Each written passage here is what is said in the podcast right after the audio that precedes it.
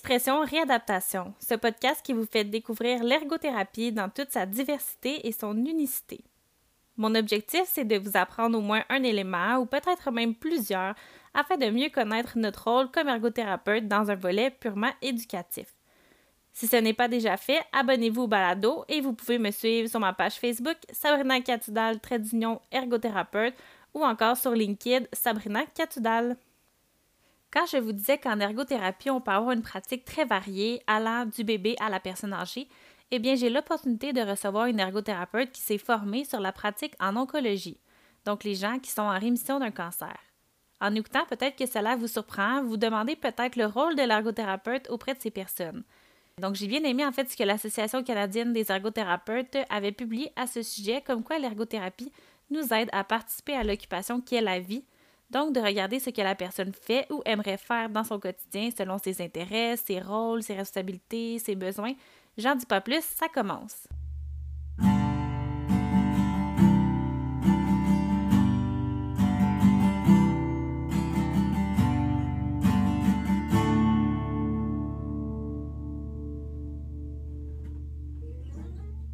Donc, bonjour. Aujourd'hui, je reçois Alice Dionne, ergothérapeute et membre de l'Ordre des ergothérapeutes du Québec. Donc, bonjour Alice. Salut! Afin que les personnes puissent mieux te connaître, euh, donc, est-ce que tu pourrais nous partager ton parcours en ergothérapie? Bien sûr. Donc, euh, moi, je suis graduée de l'Université du Sherbrooke. Euh, j'ai commencé en 2019 et j'ai gradué il y a un an et demi. mon parcours, en fait, là, ce qui est, qui est différent à l'Université de Sherbrooke, ben, on a des stages dans différents domaines. Puis moi, j'ai orienté mes stages un petit peu plus euh, vers la santé mentale, la douleur chronique, puis l'oncologie. Puis euh, j'ai décidé de, poursuivre ma, ma, maîtrise euh, clinique en oncologie. Donc, c'est pour ça que un, volet de ma pratique se consacre à l'oncologie. Wow, donc l'oncologie aussi, ce que tu abordes, c'est un sujet qui, qui moi, personnellement, j'aimerais ça en découvrir un peu plus. Puis je pense que le, les personnes qui nous écoutent, donc, euh, vont aussi pouvoir peut-être se questionner de, de, ton rôle et tout ça. Donc, c'est pour ça que notre échange aujourd'hui va être plus en ce sujet-là. Donc, si tu peux un peu nous décrire, tu sais, euh, dans le fond, euh, on parle plus dans le fond post-cancer ou le type de diagnostic que que ça représente? Oui, bonne question. Moi, je vois, euh, quand, quand, je vois des personnes qui ont un diagnostic de cancer, c'est plus dans la phase de rémission. Donc, euh, il existe différentes phases. Là. La phase quand on apprend qu'on a le cancer, ensuite la phase de traitement. Puis une fois que le cancer est guéri, ben, le médecin, l'oncologue, il, met le titre de rémission. Donc, il n'y a plus de cancer nécessairement dans le corps. Puis, euh, c'est à cette phase-là que moi, j'arrive. Donc, moi, je, je, rentre vraiment au stade de, de, de rémission. Puis, comment ça fonctionne, en fait, c'est une évaluation ergothérapique. Donc, c'est la même chose. Hein. On va aller évaluer euh, comment ça se passe au quotidien actuellement. Euh, puis, est-ce qu'il y a des, des, activités qui sont pas faites ou euh, qui sont plus difficiles à faire en raison diagnostique? c'est sûr que quand on parle de rémission de cancer, c'est un petit peu ironique puisque c'est pas c'est pas synonyme que la personne va mieux. OK? Euh, une rémission de cancer, ben oui, il n'y a plus de cancer dans le corps. Puis, si je peux faire une aparté, le cancer, pour ceux qui ne savent pas, là, c'est, c'est une prolifération là, anarchique de, de cellules, puis des cellules qui n'ont pas une bonne fonction. OK, donc si par exemple les cellules de mon intestin sont là pour digérer, ben il va y avoir une prolifération de, cellules qui font pas leur job, disons-le comme ça.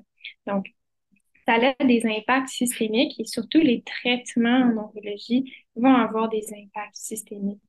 Euh, vous pouvez le voir dans votre entourage, peut-être, peut-être vous connaissez quelqu'un qui est atteint du cancer, on parle un portrait là, typique, la personne est, elle est plus fatiguée, moins d'appétit, euh, plus de sensibilité au niveau de leur peau, perte de cheveux.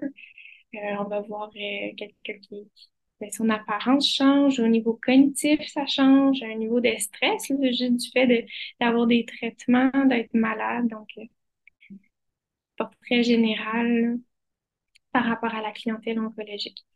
Donc, je disais que moi, j'arrive au moment de, la rémission. Puis, c'est pas nécessairement euh, du monde qui vont mieux, c'est juste qu'ils ont plus le cancer, mais parfois, ils vont quand même avoir des traitements qui vont continuer, comme euh, de l'hormonothérapie ou de l'immunothérapie, des traitements qui peuvent durer 5 à 10 ans parfois.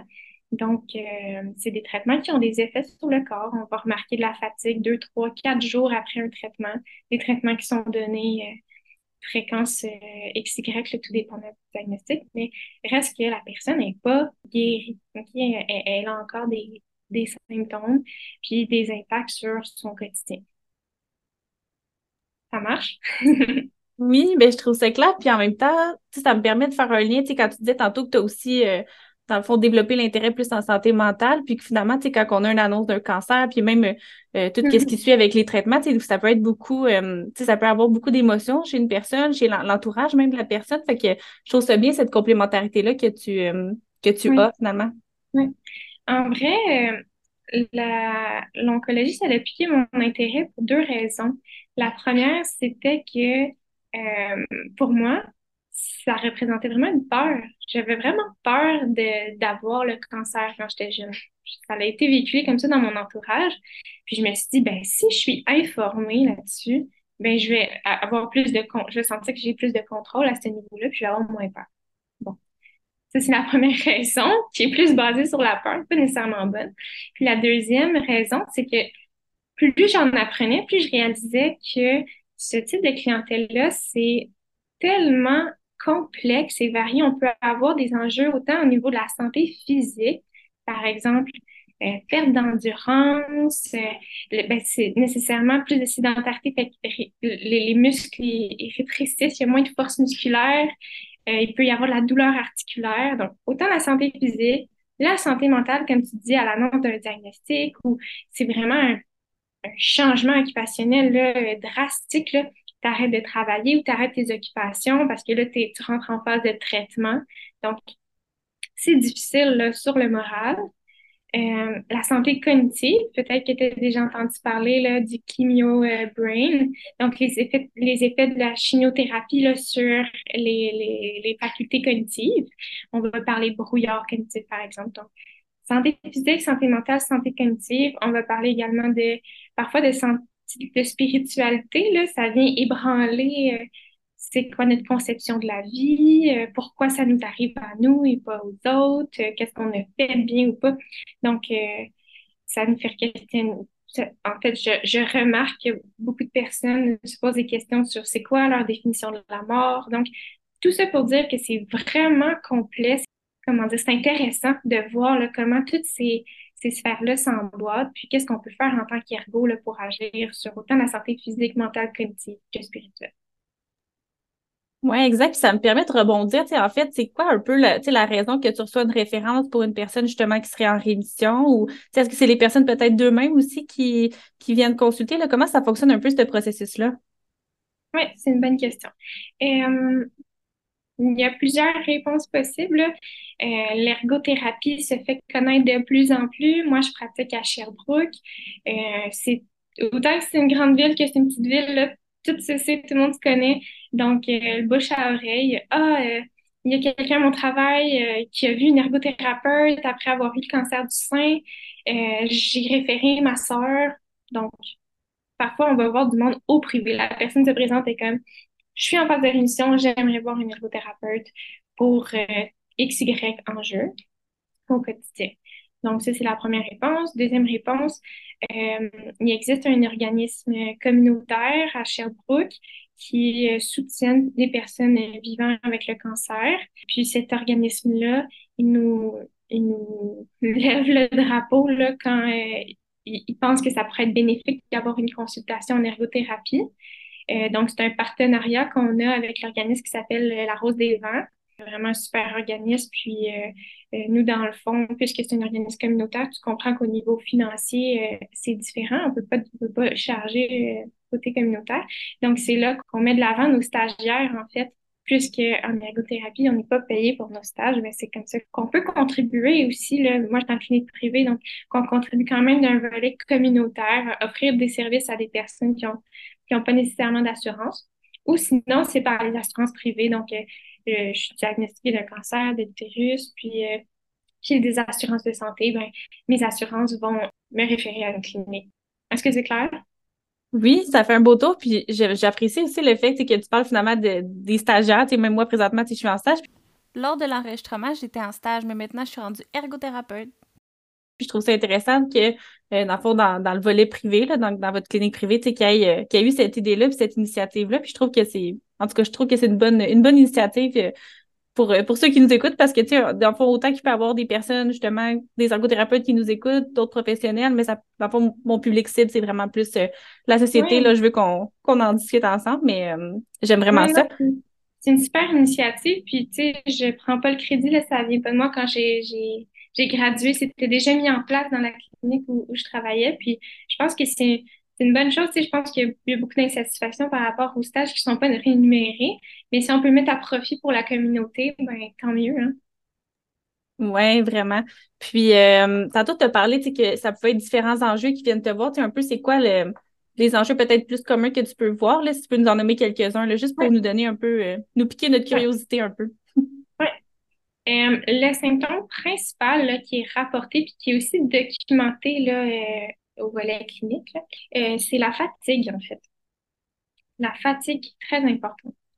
Donc, ça, c'est discuté, en fait, tout le temps, tout le temps avec, avec mes clients. Tu sais, c'est pas vraiment différent de qu'est-ce qu'on voit ailleurs, là, dans, par exemple, de la douleur chronique ou quelqu'un qui vit la fatigue chronique. C'est c'est sensiblement les mêmes conseils de gestion d'énergie qu'on applique. Il y a certains trucs qui sont à savoir par rapport à l'oncologie, par exemple, que la fatigue reliée au cancer n'est pas dépendante de l'activité, du niveau d'activité qu'on fait. OK? Donc, il y a des petites exceptions comme ça. Puis, si jamais vous avez envie d'en savoir plus, je ne pourrais pas euh, répondre, euh, aller dans toutes les spécificités. Je vais garder ça général, mais il existe des formations hein, à l'ordre qui sont données euh, en lien à la réadaptation euh, oncologique. Donc, si jamais ça pique votre intérêt, je vous recommande. J'ai moi-même euh, fait la formation, ça a été très aidant pour ma pratique. Eh bien, moi, ça m'intéresse, je vais aller regarder ça aussi. Ben je voulais savoir un peu des, actions que tu peux faire. on a parlé finalement de la, de la fatigue qui était un, je pourrais dire un symptôme peut-être que tu vois peut-être plus souvent en clinique. Qu'est-ce qu'on peut faire comme, comme action euh, pour, pour accompagner ces personnes-là? Finalement, qu'est-ce que qu'est-ce que tu as déjà fait un peu pour nous euh, imaginer le, ton approche envers euh, une personne en rémission? Mm-hmm. Oui, ben ça, c'est le, problème principal qui, est l'énergie. Mais là, ça me revient que j'ai peut-être pas répondu exactement à ta question. Énergie, douleur, troubles au niveau de la concentration ou de la mémoire. En tout cas, la personne ramène des enjeux cognitifs, euh, perte d'appétit, euh, puis des engagements occupationnels. Donc, euh, on parle aussi parfois de, du physique qui change. Ça peut être troublant, surtout pour les jeunes femmes, en fait pour tout le monde. mais donc, ça aussi. ce qu'on peut faire précisément, par exemple, par rapport à la gestion de l'énergie, ben moi, j'aime bien, je suis très visuelle, puis j'aime bien imager euh, qu'est-ce qui influence positivement ou négativement son énergie au quotidien. Donc, on parle du stress, on parle de la douleur, on parle de l'alimentation, on parle du sommeil, on parle de l'exigence des activités qu'on fait au quotidien, de la manière dont on le fait. Euh, on parle d'activité physique, du respect de ses limites. là, je te dis les grands thèmes, mais tu sais, je creuser encore plus là-dedans, mais c'est un petit peu ça qu'on fait concrètement. C'est vrai que tu me donnes les, grands thèmes. moi, je peux, je peux aller plus loin, là, dans le sens que j'en ai appris certaines connaissances à l'école, mais je pense que ça permet aux gens de mieux comprendre euh, dans, quel volet un peu, s'ils voient justement que c'est leur énergie qui est plus difficile, bien, on voit qu'il y a des, il y a des solutions, il y a des techniques peut-être plus concrètes que vous allez pouvoir garder, euh, regarder ensemble. Puis je voulais juste revenir là, quand tu as parlé de des engagements occupationnels, je pense que c'est ça le mot que tu as utilisé. Euh, si on peut juste peut-être le définir, vu qu'occupation, c'est un, terme que j'ai essayé de pas trop nommer dans les podcasts, fait juste pour bien l'exprimer pour que les personnes puissent, euh, puissent comprendre. Oui. Bon, tu sais, les activités qu'on fait là, dans notre journée, qui meublent notre, notre temps, ben, c'est un petit peu ce qui nous permet de, de nous identifier, de créer notre, notre identité. Donc, par exemple, moi, j'ai l'habitude d'aller courir, de, venir travailler comme ergothérapeute, puis euh, de d'aider, de faire du bénévolat euh, au coin de la rue à la soupe populaire, par exemple. Mais ces activités-là, je les fais parce qu'elles ont du sens pour moi, parce que ça va, c'est en cohérence avec mes valeurs, donc ça, ça me représente d'une certaine manière. Quand il y a un diagnostic de cancer qui arrive, des traitements qui en suivent, ben nécessairement, il faut faire une croix sur ces activités-là. On parle d'arrêt de travail, euh, on parle que la personne a, plus d'énergie, ou pas la tête, ou trop de stress, ou c'est des effets systémiques, comme je l'ai dit, donc pas disponible à participer aux activités qu'elle faisait avant qui contribuaient à son identité, en fait. Donc, par des engagements passionnaient, ce que je voulais dire, c'est même malgré eux, là, dans la, dans la maladie, on ne peut plus participer aux activités qui étaient signifiantes pour nous, qui nous apportaient du plaisir et euh, qui étaient importantes. Donc, a comme une, une espèce de d'écroulement identitaire puis de recherche de sens là-dedans. C'est comme si, dans le fond, ils devaient, d'une certaine façon, réduire un peu leur activité. Puis des fois, c'est tout dépendant finalement de comment que c'est comment que la personne a, réagi aussi, par exemple, au traitement, ou j'imagine qu'il y a vraiment beaucoup de variabilité aussi, mais c'est comme, je voulais te laisser l'expliquer, mais juste si je peux le reformuler aussi, c'est, dans le d'avoir peut-être moins d'activité, de réduire, puis euh, c'est ça qui, fait en sorte, comme tu disais, l'identité qui, est, euh, qui peut être mm-hmm. affectée en ce sens-là, donc tout ce qui est plus santé mentale, qu'on a un peu parlé aussi euh, avant. Puis en fait, je trouve que ça fait quand même un sujet quand même dans le fond, assez clos, euh, dans le petit coup, tu sais, je voulais juste comme plus pister les personnes à ce qu'ils puissent mieux, finalement, comprendre puis apprécier le rôle, de toi en tant qu'ergo qui euh, rencontre des, des personnes en rémission. Donc, je voulais savoir, tu à titre de conclusion, est-ce qu'il y a un sujet que tu aimerais peut-être euh, mettre de l'avant ou encore revenir sur certains aspects qu'on a discutés? Là, c'est, c'est plus à toi l'honneur de, mm-hmm. de, de, conclure l'échange. Mais en fait, si je peux revenir sur la dernière question que tu as posée, parfois, ben souvent, c'est malgré eux qui vont devoir arrêter le travail, puis tout. Puis le rôle de l'ergo, justement, c'est super positif là-dedans, puisqu'on vise la reprise d'activité. Donc, c'est vraiment dans l'action. Puis si vous aimez ça, euh, sortir du bureau, aller expérimenter des choses, faire des activités, euh, euh, aller marcher, ben, c'est super le fun. Puis on peut le faire en, en ergothérapie. Donc, puis c'est une phase où il y a beaucoup d'enseignements aussi. C'est ils sont un peu délaissés dans cette phase-là. Il y a moins d'intervenants au dossier quand ils sont en rémission. Donc, c'est un beau rôle en tant qu'héros de, de donner de l'information, de normaliser le vécu. Euh, donc, si vous, vous aimez euh, sortir justement des sentiers battus, d'expérimenter, d'être dans l'action, puis d'enseigner, ben, ça peut être euh, une, une bonne voie pour vous, de la clientèle. Wow, excellent. Fait pour moi, si je peux juste mettre un, un, un, remerciement plus euh, final, là, donc euh, j'aimerais ça te remercier pour ton temps. Je trouve ça très intéressant d'avoir mis de l'avant euh, cette pratique-là parce que c'est pas quelque chose, en tout cas personnellement, c'est pas quelque chose que j'ai vu beaucoup à l'école. Donc, tu sais, même moi, dans le fond de tes choses, ça a été aussi enrichissant. Fait que j'ose croire aussi qu'il y a des personnes qui qui nous écoute aussi aujourd'hui peut, euh, peut autant apprécier finalement notre échange ensemble. Puis j'aimerais ça savoir, pour, euh, pour les gens qui nous écoutent, si jamais tantôt tu avais dit s'ils ont des questions ou comment ils peuvent te rejoindre, comment, finalement, c'est ça, comment on peut te rejoindre? ben oui, c'est une bonne question. Euh, ben, vous pouvez me rejoindre par courriel, en fait. mon adresse courriel, c'est Alice, A-L-I-C-E-D, A-L-I-C-E-D, à commercial isosanté.com. Donc, euh, peut-être que tu pourras l'envoyer. Sinon, vous pouvez directement appeler à la clinique ISO Santé de Sherbrooke pour avoir des informations.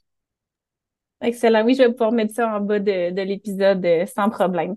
Donc, euh, merci encore pour ton temps, puis je te souhaite une bonne continuité là, dans, dans ta pratique. Merci, pareillement.